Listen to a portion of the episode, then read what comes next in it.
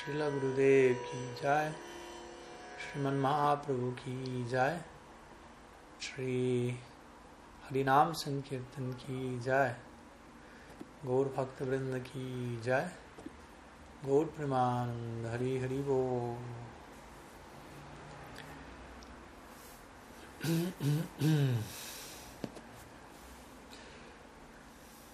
Buenas tardes a todos desde Sofía, Bulgaria esta vez.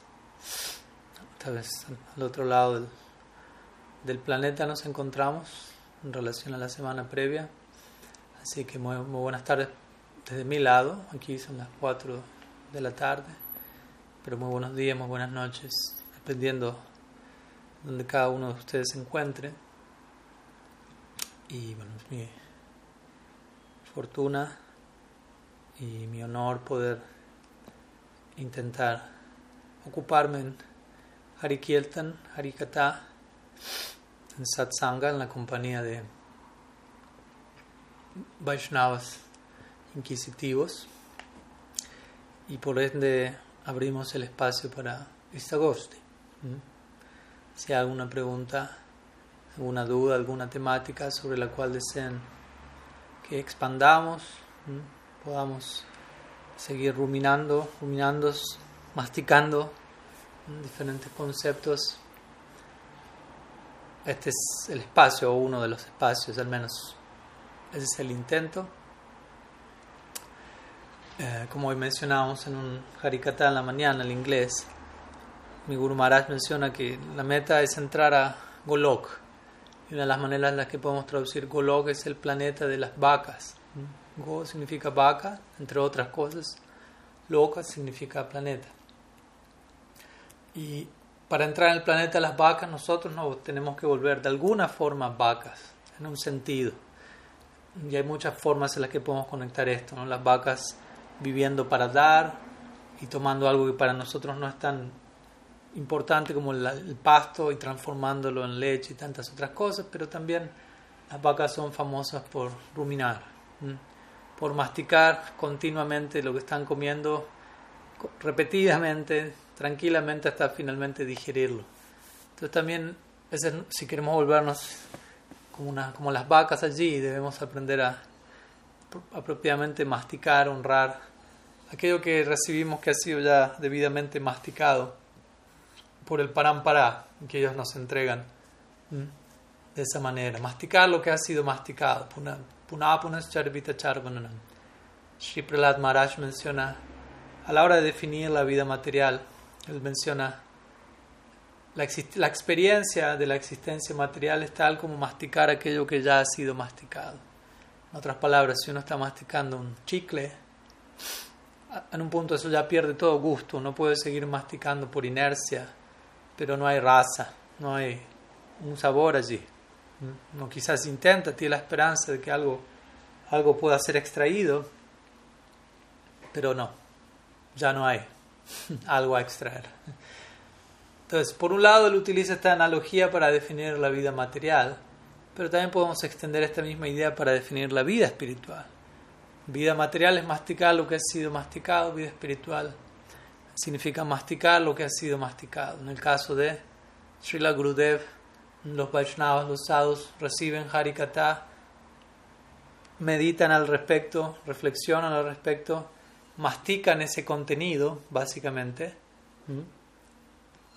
y rumian, cavilan sobre ello y, y, nos entregan el resultado de ello, con, con las respectivas realizaciones adicionales que, que, cada miembro del Parampara va a aportar, mal linaje, y obviamente nuestro deber, en la, en la medida, de, en la situación en la que nos encontremos, es masticar lo que ha sido masticado. Ellos nos entregan un determinado, eh, una determinada sustancia en un determinado nivel de, de rumiación, pero nosotros como, como miembros del Parampara tenemos el deber de continuar con ese proceso, ya que lo que se nos entrega es de una naturaleza insondable, infinita, eterna, por lo tanto siempre puede continuar siendo desarrollado, expandido, profundizado. Entonces, Istagosti tiene que ver con todo esto, ¿no? con un, un, encuentro en donde la misma estructura del encuentro se presta para ello.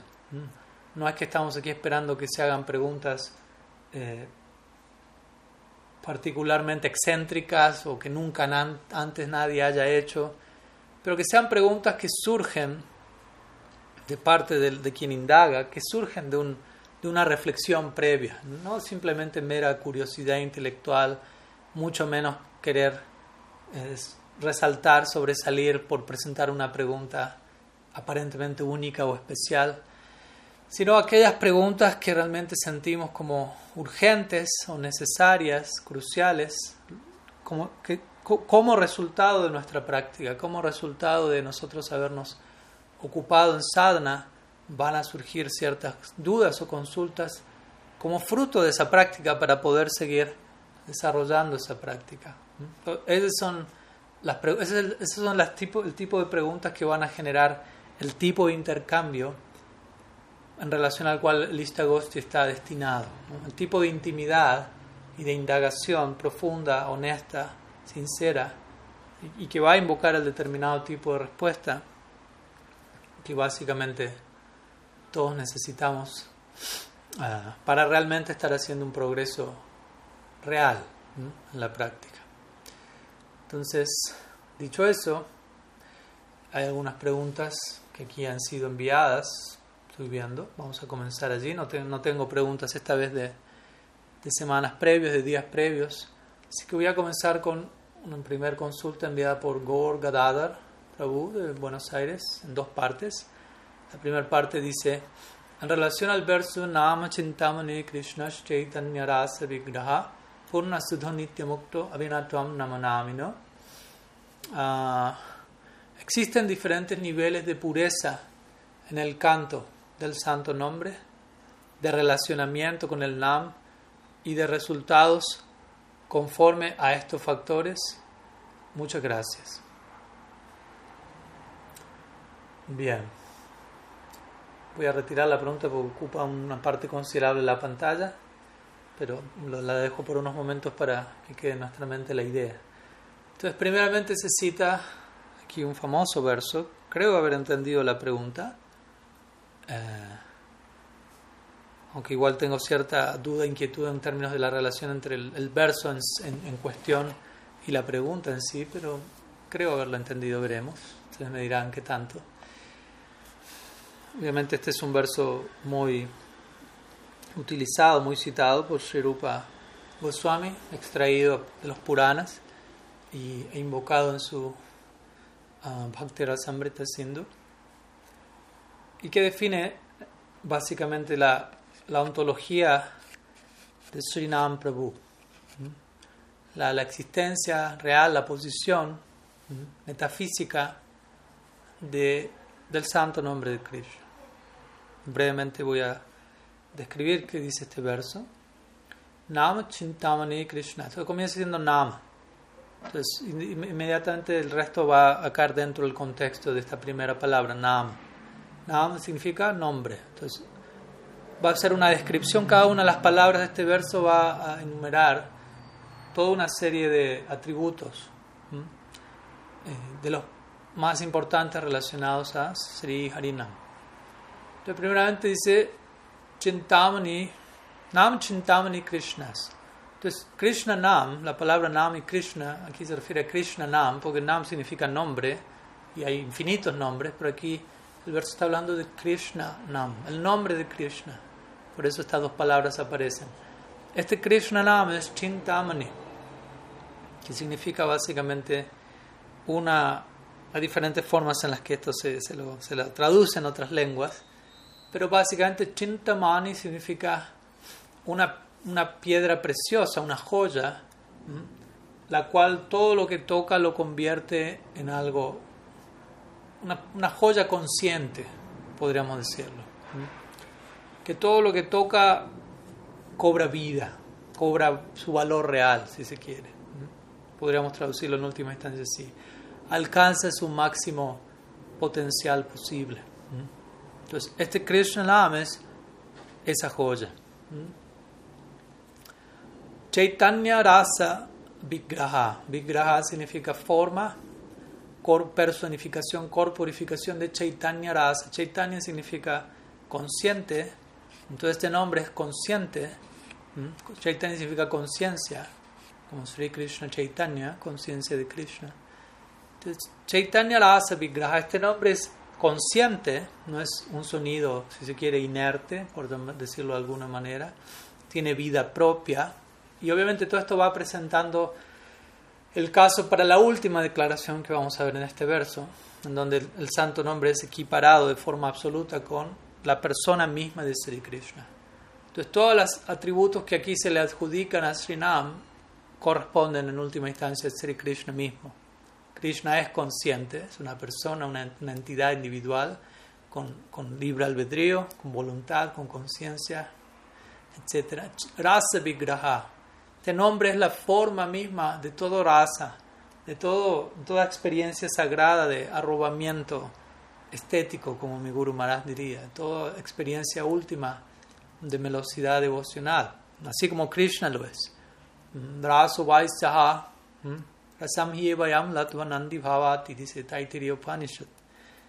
a la hora de hablar de Krishna, se lo define como Él en sí mismo es raza, el absoluto en sí mismo es raza. Y por uno alcanzar, probar raza, uno alcanza verdadero ananda. Aquí la Rasamrita Murti, en las palabras de Rupa Goswami, en el primer, mismísimo primer verso del Bhakti Rasamrita. Krishna es la Akila Rasamrita Murti, es una forma similar de decir Rasa Vigraha. Vigraha Murti básicamente son sinónimos. Forma, Rasa, Akila Rasamrita, es otra forma de decir Rasa. Y Akila significa todo, el total, forma total de todo Rasa. Entonces Krishna es la forma total, la personificación última de toda velocidad. Y el santo nombre también lo es. Porque como vamos a ver nuevamente, no es diferente de Krishna. Entonces, todas las cualidades que se van dando aquí, de alguna manera van creando, aunque sin decirlo todavía, esta, esta forma indirecta de decir, y todo esto que se está diciendo es así debido a que el nombre no es diferente de Hari. Purna Siddha Nitya Mukto, tercera línea. Purna significa completo, así como Bhagavan lo es. Purnaham Purnanadaha Purnamida Purnat Purnamudachate Purnasya Purnamadaya Purnamiva Vasishyate. Los Upanishads declaran en relación al absoluto, el completo, completo, completo, Purna. Tu nombre es completo. Suddha. Suddha quiere decir puro. Todo así como Krishna también lo es, Srinam también lo es. En un punto esto está un poco relacionado a la pregunta que si no me falla la memoria Gorgadar presentó no sé la semana previa o dos semanas atrás, en relación al santo nombre de Krishna. Y creo que cité de hecho esta sección. Nitya Mukta. Srinam es eternamente Nitya Mukta, liberado. Se encuentra en una plataforma en donde en ningún momento entra en contacto con la influencia de este mundo, con las tres modalidades de la naturaleza material. Se encuentra por encima de todo sonido mundano. Y la conclusión es, todo esto es así y la última línea lo define, Abhinatuam Namanamino, debido a, que entre Nam y Nami, Nam significa el nombre y Nami significa el nombrado, Abhinatuam significa no existe diferencia alguna. Estamos hablando de un sonido absoluto. Es un punto importante que quizás lo escuchamos a menudo, pero que necesitamos integrarlo, interiorizarlo más. Cuando cantamos Srinam, muchas veces cantamos y la, la, actitud al cantar muchas veces es llamar a Krishna, pensando que Krishna está en alguna otra parte, que Krishna está lejos, no sé dónde, o en mi corazón, o aquí o allá. Y obviamente podemos decir, Él está en todos esos lugares. Pero el punto es que el santo nombre en sí mismo no es diferente de Krishna. Por lo tanto, si estoy cantando el santo nombre, significa, no estoy llamando a Krishna para que venga de alguna otra parte, sino que Krishna ya llegó a mí en la forma del santo nombre. Él ya está allí. en el mismo momento que, que, lo llamo, Él ya está allí. En un sentido no necesito llamarlo, Él ya está allí. Entonces es un punto importante para incorporar en nuestra práctica y abordaje a Srinam. Rupa Goswami en su Namastrakam obviamente entrega la idea adicional de que de que si de todas maneras gustamos establecer alguna diferencia entre el nombre de Krishna y Krishna, es que el nombre de Krishna es más generoso que Krishna mismo. Es su, su expresión más básicamente misericordiosa, su extensión de gracia más descomunal llegando a nosotros. Estábamos, estamos estudiando, mencionamos hoy en la mañana en nuestro, nuestra clase de Brahma Stuti. Como sabemos, Brahma en su Brahma Vimohan Lila, él cometió diversos aparatos. Lila aparat, Parikara aparat, Rupa aparat, ofendió la forma de Krishna considerando que su forma como Gopa Kishore es una forma ordinaria junto con sus amigos. Ofendió el Lila porque intentó interrumpir el picnic que Krishna y sus gopas estaban organizando. Ofendió a sus parikars, intentó secuestrar a los amigos y terneros de Krishna. Múltiple aparato. Él ofendió Lila Parikar, Rupa, pero Nam aún permaneció con él. Aunque él ofendió todas las demás facetas, si se quiere, el absoluto, Sri Nam no abandonó a Brahma y de alguna manera lo acompañó en su próxima aparición como Haridas Thakuri. ¿Qué tanto lo acompañó? Brahma apareció como Namacharya. Haridas Thakuri alcanzó su destino último a través de Srinam. Entonces es un poco la definición del verso, ya que hace falta describirlo, ya que fue citado. Ahora, en, el marco de este verso, la pregunta es, ¿existen, eh, vamos a compartirlo una vez más, Existen diferentes niveles de pureza en el canto del santo nombre, de relacionamiento con el Nam y de resultados conforme a estos factores. Pues básicamente la respuesta es sí.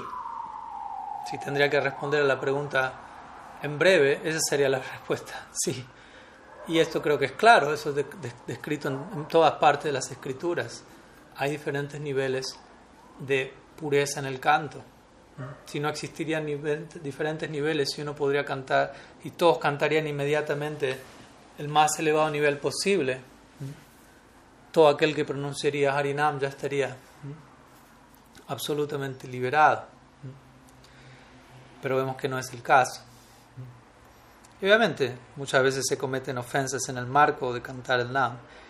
Entonces, básicamente, y con esto obviamente naturalmente nos dirigimos, entre otras obras, al Harinam Chintamani de Bhaktivinoda Thakur, el cual le recomendaría a Galadar leer, ya que quizás si más esta pregunta tal vez no está tan al tanto de estas descripciones, pero Thakur Bhaktivinoda describe allí principalmente tres categorías, Nama Parad, Nama Vas y Sudanam. Srimad Bhattan también habla eh, desde distintos ángulos acerca de, los tipos de namabas. Habla de nam, sudanam, aparad. Eh, obviamente nada de esto implica que el nombre se ha vuelto menos. Srinam permanece siendo completo, purna, pero nosotros no estamos abordando la plenitud de esa realidad, así como el sol siempre se mantiene eh, brillante, intacto, incluso más allá de nuestra propia visión aquí, pero quizás desde nuestra óptica solamente vemos una nube y, algo de luz atravesándola. Nosotros perdimos la capacidad de captar la plenitud del sol. No quiere decir que la plenitud del sol se haya visto disminuida. Entonces, similarmente, nuestro canto del, Nam, que puede ser comparado a Krishna, quien es comparado muchas veces al planeta Sol, Krishna Surya Sam, Maya Jahan Krishna Tahan Nahi Maya Radikar. El sol está allí, depende de dónde nosotros nos elegimos posicionar, en este caso internamente, y dependiendo de ello podemos, vamos a entrar en contacto con una versión del sol u otra. Si nos enfrentamos al sol directamente en un sitio donde no hay nubes, eso va a ser comparado al Sudanam. Si elegimos dirigirnos al sol en una plataforma nublada, eso puede ser comparado a Nama Vas. Y si elegimos adentrarnos en una caverna, eso puede ser comparado a Nama Parad.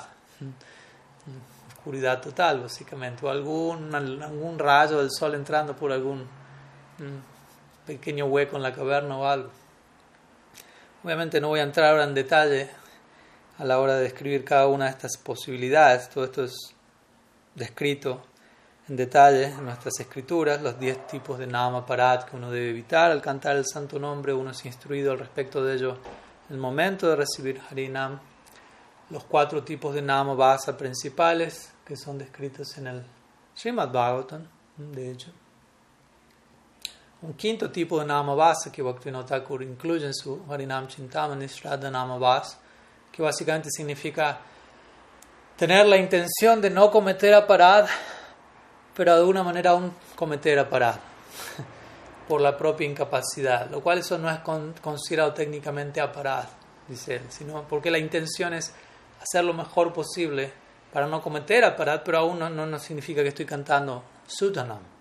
Entonces eso entra en la categoría de un tipo de Namabhas. Y obviamente Sudanam significa no hay sombra, no hay nube, no hay caverna, no hay aparad, hay Sudanam. El nombre es Sudha, como acabamos de citar en el verso, Purna Sudha Nitya Mukta. Entonces el nombre es Sudha, por lo tanto cantar Nam básicamente es, en realidad es una forma de decir para darnos a nosotros la idea, porque Nam siempre es Sudha. Entonces decir Nam no significa que por momentos Nam no es Sudha. No es, no, no es que existe Nam, el nombre impuro.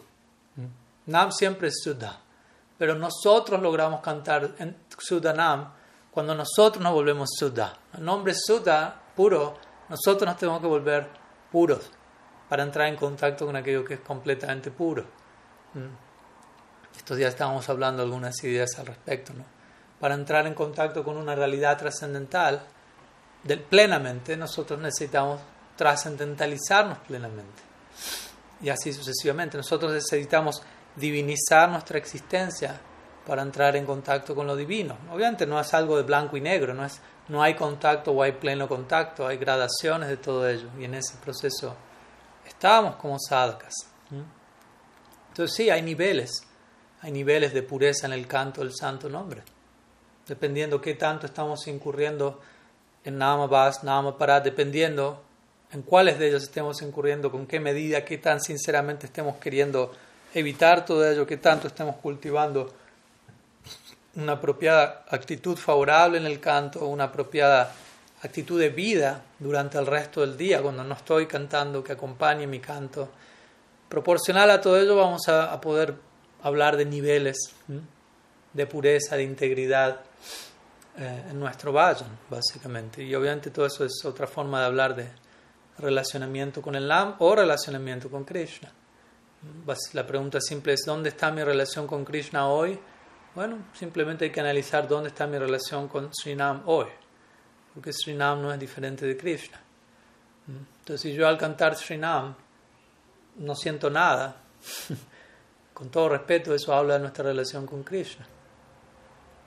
No para desanimarnos, pero simplemente para ser realistas y, y ponernos manos a la obra y hacer lo que haya que hacer para para que la relación crezca y mejore. Recordemos, esto es algo recíproco. De ambas partes hay un ida y vuelta. Y Krishna es quien toma la iniciativa. Ahora, está en nosotros reciprocar, está en nosotros, como decimos a veces, devolver el abrazo. Entonces, el canto es, una oportunidad para ello.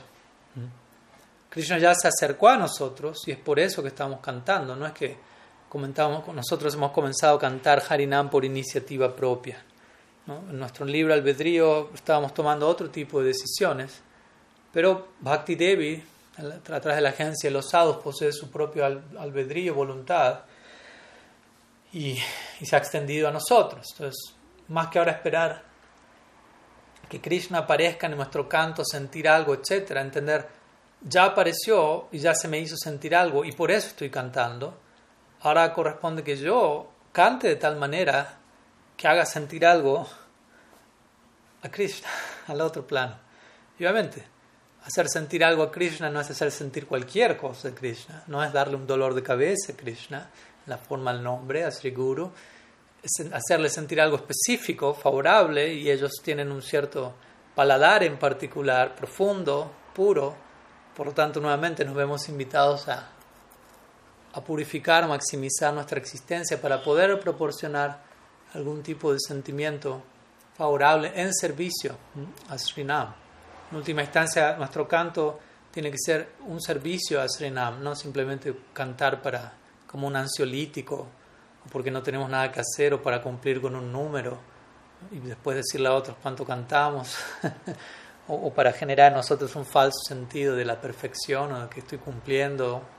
Nada de eso, nada de eso nada. Todo eso es simplemente promover mayor Nama Parad, como el otro día estaba hablando con una Vaishnavi que me decía que uno, obviamente uno, uno puede cantar Nama Parad, pero si uno no está haciendo lo que tiene que hacer para dejar de cantar Nama Parad, uno puede estar creando más Nama Parad. Por ejemplo, uno de los ofensas al nombre central es Bhaktivinoda Thakur, de hecho él diría, este es el origen de toda ofensa, es cantar desatentamente. Ahora no se me desanimen con, al oír esto, ya que quizá la mayoría experimentamos eso en un nivel o en otro. Ahora el problema es cuando no hacemos todo lo que podríamos hacer para no estar tan desatentos como estamos. Ahí estamos promoviendo una mayor desatención. Y ahí comenzamos a básicamente desprestigiar, desmerecer, despreciar incluso a Srinam en la cara. Por lo tanto, no deberíamos sorprendernos luego que, que no sintamos nada al cantar o cosas por el estilo. Entonces, cantar el santo nombre es entablar un vínculo, una relación. Por lo tanto, hay que, hay que invertir tiempo y energía, como cualquier relación. Hay que escuchar, es un diálogo, hay dos partes implicadas. No es algo, no es algo barato, no es algo ordinario, es lo más extraordinario que llegó a nuestras vidas y que estamos haciendo durante el día. Por lo tanto, espero que podamos, cada vez que cantamos el santo nombre, ya sea en Japa, Kirtan, que abordemos esa experiencia como, lo como se lo merece, básicamente, ¿no? no de manera casual, no de manera ordinaria. Entonces, dependiendo de, de cómo nosotros elijamos, como digo, devolver el abrazo, va a haber resultados conforme a ello. Y no pretendamos tener experiencias místicas de un cierto tipo, determinadas realizaciones extremadamente elevadas, si todavía no estamos haciendo todo lo que podríamos y deberíamos estar haciendo para cantar Sudanam, para cantar el nombre libre de ofensas. Si aún estamos cometiendo ofensas y sabemos que eso está ocurriendo y no estamos haciendo lo que podríamos hacer para que ello deje de ocurrir, no deberíamos estar preguntándonos ninguna otra cosa, básicamente, nuestra sadhana aparte de cómo puedo cantar de mejor manera, cómo puedo encarar mi vínculo de mejor manera. Así que espero que sume algunas ideas al respecto. Gracias por la pregunta. Vamos a continuar con una siguiente pregunta enviada aquí por Braja Hari Prabhu desde Colombia. Dice así.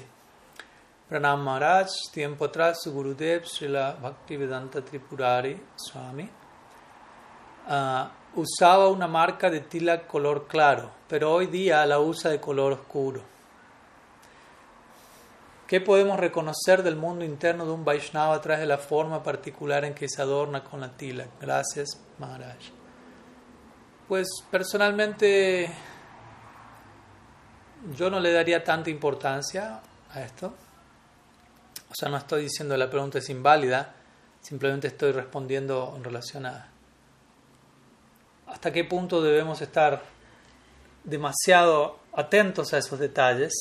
Obviamente no quiero decir que necesariamente eso sea un detalle, dependiendo en qué caso eso puede ser un detalle o no. Obviamente en este caso la pregunta está dirigida en relación a, mi Guru Maharaj, quien no es una personalidad que va a hacer algo desde un lugar casual o debido a una presión social o por alguna razón superflua, sino debido a alguna motivación profunda y personal. Pero al mismo tiempo, a lo que voy yo con esto es que muchas veces este tipo de, aspectos pueden ser, uh, ¿cómo decirlo? Mientras que, una, mientras que un sadhu elige utilizar un tipo de tilag y no otro, por alguna razón profunda, no necesariamente otras personas van a estar haciendo eso mismo o van a estar entendiendo a ese sadhu desde el lugar correcto y muchas veces se puede generar fanatismo, inmadurez, que muchas veces es inevitable, siempre va a haber seguidores que son de una orden más, eh, ¿cómo decirlo? Inmadura, sin mala intención, simplemente infantil, y que van a absolutizar ciertos elementos relativos o relativizar ciertos elementos absolutos. Y bueno, ahora Gurudev utiliza tilak oscuro, así que ahora hay que utilizar tilak oscuro, y el que no utiliza tilak oscuro no, no está siguiendo Gurudev, no está tan bien parado. Muchas veces esas cosas pasan. O él utiliza eso por tal razón, cuando probablemente esa no es la razón.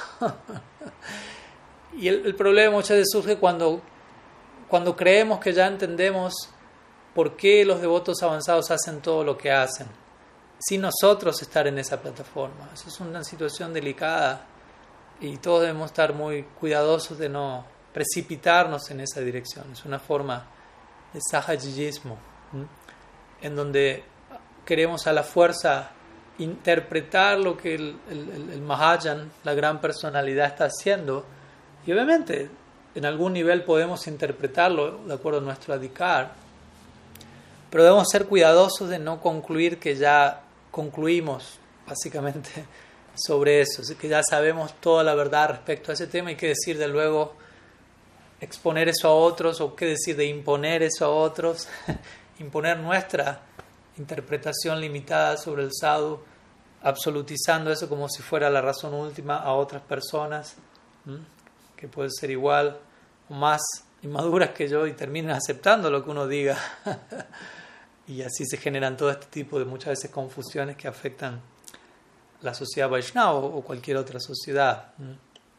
Entonces, obviamente el tilak es, tiene un propósito, no, no deseo reducir el tilak a algo superfluo. Como verán, generalmente yo siempre, uso, siempre utilizo tilak, tampoco estoy demonizando a alguien que no lo esté utilizando, siempre y cuando haya buenas razones para utilizarlo y para no utilizarlo. Hay que escuchar las razones de, de, por medio. y de vuelta, no precipitarnos. Simplemente ah, usa tilak o no usa, o usa este tilak y no este otro y está mal o no está mal sin entender cuál es el trasfondo. Debemos de tomarnos el tiempo de, de explorar el telón de fondo, por decirlo así. Entonces,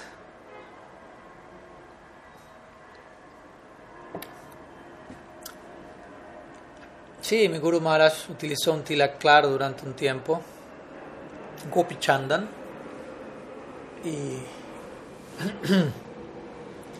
Y unos años atrás, principalmente, él utiliza tilak del Shyamakunda, tierra del Shyamakunda. Entonces, en relación a la pregunta,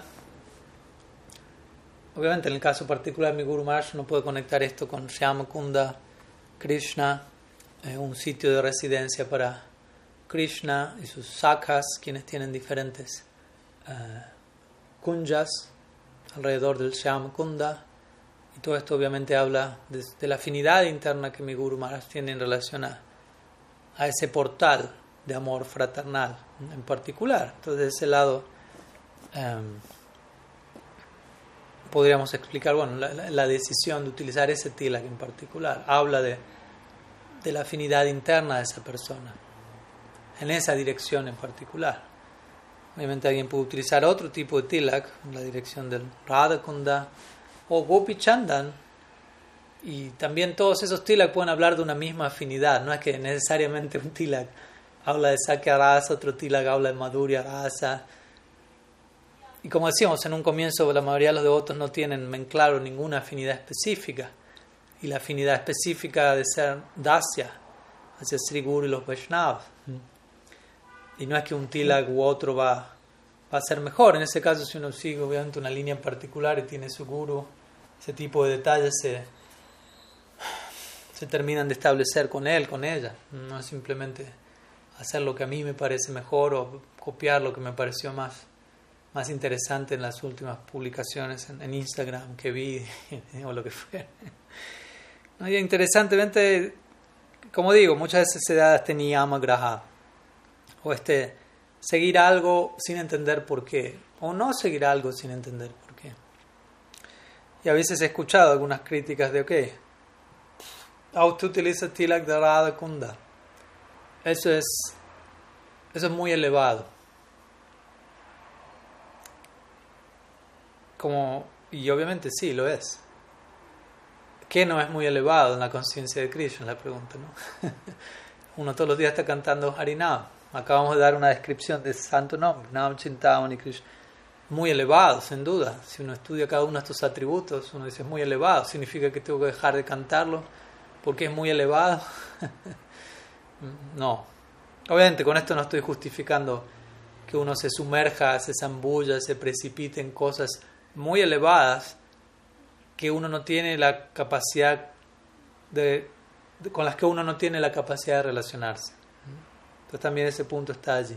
Pero lo que voy es que muchas veces decimos, ah, Tilak Kunda es muy elevado, así que yo uso Gopi Chandan.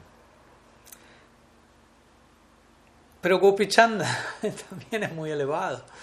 De hecho, la historia central que se liga a Gopi Chandan, aunque hay distintas versiones al respecto, pero una de ellas es, se la conecta con el, el, lila en donde las gopis, donde Krishna expresa un dolor de cabeza. Como saben, conocen la historia y el Narda, Narda Muni, visita a Krishna y que se ve preocupado al ver el dolor de cabeza de Krishna y le pregunta qué puedo hacer al respecto para aliviar, sanar. Y, y Krishna dice, necesito el polvo de los pies de mis devotos. Ese va a ser el, la pócima, el antídoto con el cual me voy a curar. Entonces Narada Muni comienza a visitar distintos devotos y cuando ven a Narada Muni ellos saben Narada está aquí, hay, hay novedades de Krishna siempre. Entonces ellos indagan cómo, qué novedades de Krishna y él cuenta, bueno, está con un terrible dolor de cabeza. Entonces los devotos se preocupan y ofrecen qué podemos hacer para aliviar ello. Y Muni dice, necesito el polvo de, tus pies. Y allí la mayoría de los devotos se niega, pensando, eso va a ser una, una ofensa extrema, poner el polvo de mis pies en la cabeza de Krishna. La idea es exactamente lo opuesto nosotros recibir el polvo de sus pies en nuestra cabeza. ¿no? Obviamente es un gesto de humildad, pero aquí otro nivel de humildad está siendo solicitado. y algunos devotos no están pasando el examen, como podemos ver. Entonces, bueno, como sabemos la historia, luego Narada Muni regresa frustrado donde Krishna diciéndole, no ha encontrado nadie que esté dispuesto a ofrecer el polvo de sus pies. Y Krishna dice, has probado con las gopis en Nada dijo no, por alguna razón no, no he pensado en ello.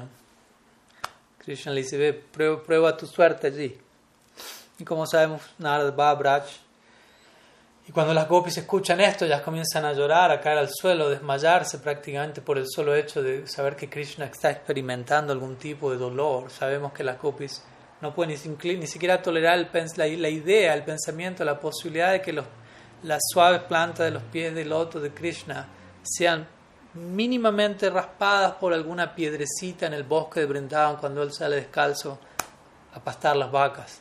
El solo hecho de, ellas pensar en la posibilidad de que eso ocurra, aunque no esté ocurriendo, las hace prácticamente perder el conocimiento y desmayarse de aflicción. ¿Qué decir de recibir un reporte confirmado que Krishna tiene un terrible dolor de cabeza? Es prácticamente la muerte para las gopis, quienes están obsesionadas con la felicidad y el placer de Krishna. Pero bueno, Narada llega a decirles antes de que mueran, obviamente ninguna gopi muere, no hay tragedia aquí. Necesito el polvo de los pies de ustedes, ese es el antídoto que Krishna, la, prescripción que, Krishna me dio como cura. Inmediatamente las gopis comienzan a, juntar polvo, polvo, polvo, un pote tras otro, uno tras otro, tras otro, preguntando a Narada, ¿está bien? ¿Es suficiente? Y Nara le dice, pero ustedes saben cuál es ah, el, la reacción por uno poner el polvo de sus pies en la cabeza de Krishna. Y dicen, sí, infierno eterno. Sabemos que no existe el infierno eterno, pero una forma de presentar la idea. Por uno atreverse a poner básicamente sus pies sobre la cabeza del absoluto. Las gopis dicen, sí, infierno eterno, pero estamos dispuestas a ello, estamos preparadas y eso va a causar el más mínimo alivio en nuestro amado. Entonces están dispuestas al infierno eterno si eso alivia a Krishna incluso por un instante. Esa es su disposición de servicio, esa es su, el amor que ellas tienen, el nivel de desinterés y de libertad de egoísmo que el amor de las gopis tiene. Entonces Narada Muni obviamente aquí entiende cuál era la lección ¿no? y establecer a las gopis en la jerarquía de amor divino en la cima máxima. Ahora bien, volviendo a la pregunta, el Gopi Chandan, este tilak aromatizado con pasta de sándalo claro que generalmente muchos devotos usan, se lo liga a ese, a ese pasatiempo y a ese polvo que viene de los pies de las gopis. Entonces la pregunta es, si uno dice el tila de Radha es muy elevado, uno podría decir, ¿cuánto más elevado no es el Gopi Chanda? ¿no? Obviamente no estamos aquí viendo cuál es el más elevado, así uso el más elevado. Pero mi punto es que muchas veces podemos quedar atascados, distraídos en, en analizar algo que puede ser sustancial, pero analizarlo en una forma superficial y no, y no deja de ser más que un, un detalle que puede terminar generando conflicto y, distracción del verdadero foco. Entonces, como digo, ¿no? dependiendo qué Vaishnava, ¿sí?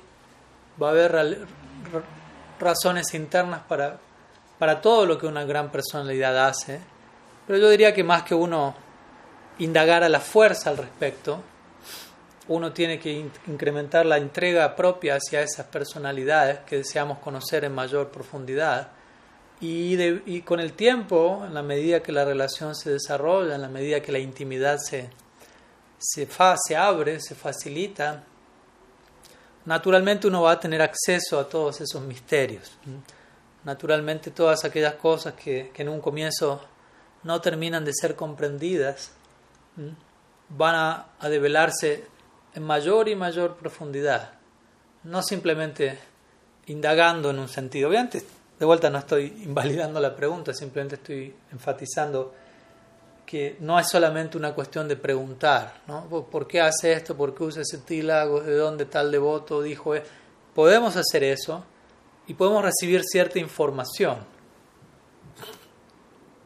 Pero la respuesta a la pregunta la tenemos que encontrar nosotros dentro de la información que nos es proveída. Eso mencionamos el otro día, que considero es un punto muy importante. El Vedanta Sutra comienza diciendo Atato Brahma Jignasa, los cuatro primeros aforismos. Atato Brahma Jignasa, ahora que, hay, que, está en la, que ha adquirido la forma humana de vida, es el momento de indagar acerca del Brahman, del absoluto. Uno puede preguntarse, bueno, pero ¿por qué indagar acerca del Brahman y no indagar en otra dirección? Janmadiya Syajata porque Brahman es la fuente a partir de la cual todo emana. Por lo tanto, todas las demás preguntas y todas las demás respuestas a todas preguntas están en se hallan dentro de la indagación en, dirección del absoluto, que, lo incluye, que incluye todo lo demás. Entonces, ¿en qué dirección indagar? Shastra Yonituat. Shastra es como un vientre que da a luz el conocimiento sobre el absoluto. Y luego Tatu Samambayat. Uno tiene que entender las declaraciones del Shastra en su debido contexto. Pero mi punto es en relación al tercer aforismo, Shastra Yonituat. Significa Shastra o Guru, por extensión, quien es quien enseña el Shastra, es básicamente la tarea del Sri Guru, enseñar el Shastra y personificar esa enseñanza con su achar, es un vientre que da a luz el conocimiento acerca del absoluto. Ahora muchas veces los acharyas explican esto como, como si un ave da a luz al, al bebé, pero en la forma de un huevo. Entonces, el huevo es dado, pero luego hay que, la, madre se va a sentar sobre el huevo, como sabemos hay todo un proceso, no es que el huevo sale y ya, ya está todo hecho. El huevo es dado, pero hay que hacer algo con ello ahora.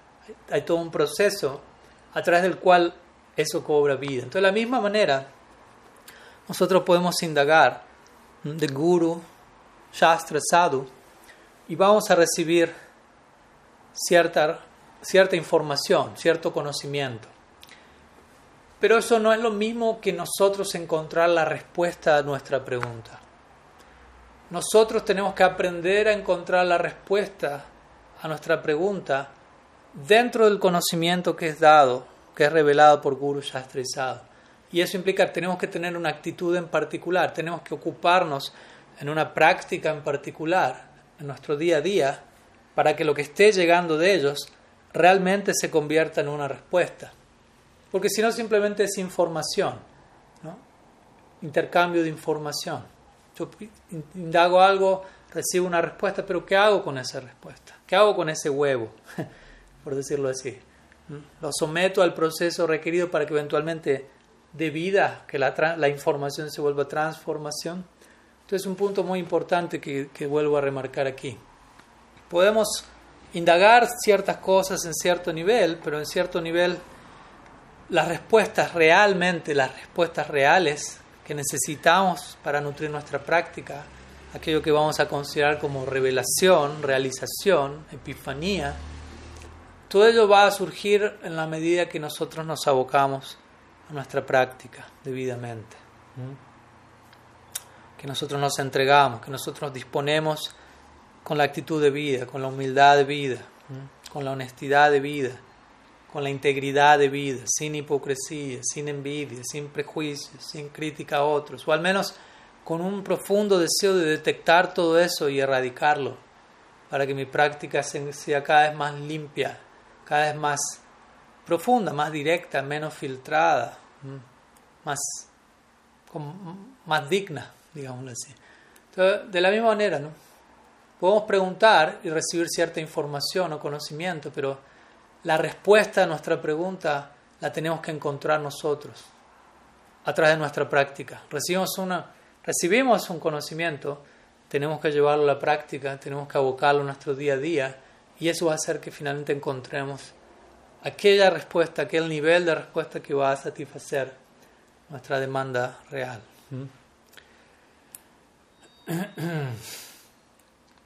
Bien, algunas ideas al respecto, espero que sume. Y aquí veo que hay una pregunta más por el momento, no hay más, así que quizás podemos culminar con esta, una pregunta de Vaishnava Das desde Buenos Aires. Dice, ¿cuál es la literatura idónea de estudio para los nuevos practicantes, ya sea dentro del programa del templo o como estudio separado? pues personal, obviamente podemos hablar de manera general, pero yo personalmente soy alguien que tiende a, a lo individualizado. Y con esto me refiero a, no no hay una única respuesta. ¿Con qué libro empezar? Obviamente no, no voy a decir empezar con el Vilap Kosumanjali de Raghunath Goswami, pero tampoco necesariamente el, el primer libro sea el mismo para todas las personas, va a depender un poco de, de quién es esa persona. ¿Mm? En un comienzo quizás ciertas personas ni siquiera tienen que leer. depende, depende qué capacidad tiene alguien de leer. ¿Me, explico? O sea, que alguien lea un libro no quiere decir que lo esté entendiendo. Y eso, eso ha sido visto muchas veces. A veces uno tiene ese, comete ese error. Uno piensa, ah, le doy el libro a alguien, ya estoy cumpliendo con mi parte. Toma, lee este libro. La persona viene y dice, terminé. ¿Qué más? Ah, bueno, ahora lee este libro. Terminé, ahora, ahora lee este libro. Pero nosotros no tenemos ni, estamos dando estos libros, no tenemos ni idea qué es lo que la otra persona está entendiendo. Uno debería corroborar eso. Y obviamente, primero uno debería entenderlo uno. primero uno debería haberlo leído uno. que decide recomendar libros que ni siquiera nosotros hemos leído. Entonces, me explico esto, no, volviendo a lo anterior, esto no es un intercambio barato de información, ¿no? Y no es simplemente que todos tienen que estar leyendo algo siempre. Y obviamente esto se lo está diciendo alguien que, como saben, gusta estudiar el Shastra. Pero también con el paso del tiempo he visto, ¿no? No todo el mundo está listo para estudiar cualquier libro y algunas personas ni siquiera están listas para estudiar un libro. No, no, no por mala intención, simplemente hay ciertas personas que nunca han leído, no tienen ese hábito, especialmente yo diría generaciones más y más recientes, cada vez hay menos hábito de lectura y cada vez hay menos pensamiento crítico en términos de cómo entender un libro, especialmente un libro, obras en general, muchas de ellas que son habladas en otra época, con otro lenguaje, en otro, en otro contexto cultural y que fácilmente pueden ser malinterpretadas por alguien que generacionalmente se encuentra en otra era, en otro planeta, básicamente. De vuelta, con esto no estoy diciendo no se le da ningún libro, pero estoy diciendo tómense el trabajo de conocer a la persona. Sé que es más difícil hacer eso, es más fácil darle un libro y mandarlo a leer. Pero eso, o sea, si uno le da un libro a alguien, implica estoy preocupado porque entiendas esto, estoy preocupado porque avance en tu comprensión del proceso, porque crezca devocionalmente. Si, si esa preocupación está allí, entonces primeramente debo asegurarme dónde está esa persona parada, qué tanto está entendiendo lo que hasta ahora escuchó. Primeramente que esa persona se exponga, yo diría, a Harikata, ¿no? a escuchar el mensaje de labios de algunos practicantes y, corroborar la respuesta a ellos, conversar con esa persona, corroborar qué tanto esa persona entendió. No, no demos por sentado que todo el mundo que escucha a Harikata está entendiendo exactamente lo que está siendo dicho. Muchas veces nosotros mismos no estamos entendiendo lo que estamos escuchando o leyendo y malinterpretamos, descontextualizamos cosas y luego desafortunadamente las repetimos dentro de nuestra interpretación errada y, surgen todo este tipo de cosas. ¿no? Un devoto me dijo, escuché una vez que un devoto escuchó de alguien que le dijo, ya cuando la oración empieza allí, de esa manera yo empiezo a temblar. Como ayer un devoto me dijo, Maharaj, ¿en dónde, en qué parte de las escrituras se dice que eh, dos, una persona puede en esta vida entablar un tipo de trato o de contrato con otra alma y decir, bueno, en esta vida sufrimos este karma los dos, pero la próxima vida vamos a hacer un cambio y tú vas a experimentar esto y yo voy a experimentar esto en particular y la próxima vida ellos alcanzan eso debido al contrato que establecieron en esta vida. ¿En, qué, parte del Shastra se decía eso? Yo, yo, lo miré como diciendo, ¿quién te dijo eso para empezar? No, un devoto me dijo que y no, eso no, existe en Shastra. Hasta un punto uno puede controlar dónde uno va a estar la próxima vida en sumo detalle, la otra persona, etcétera, etcétera. Uno no tiene esa capacidad de decidir sobre su destino en ese nivel. Y si uno tuviese esa, esa gran libre albedrío, uno no estaría calculando ese tipo de cosas. Entonces doy un ejemplo como para ver qué tantas veces uno puede básicamente tomar a la ligera estas cosas. Y, y, uno tiene que poner a prueba la comprensión de la otra persona. Y obviamente eso nos exige ser nosotros mismos puestos a prueba. Porque si no nos mantenemos, mantenemos dando libros, recomendando libros, y ni el que lee el libro ni el que lo recomienda quizás lo entiende demasiado bien, ni es importante. En algún nivel, no estoy, no estoy diciendo uno tiene que ser un experto en todo el sentido de la palabra, pero en cierta medida tiene que haber una comprensión básica. Si no, puede ser un acto de violencia.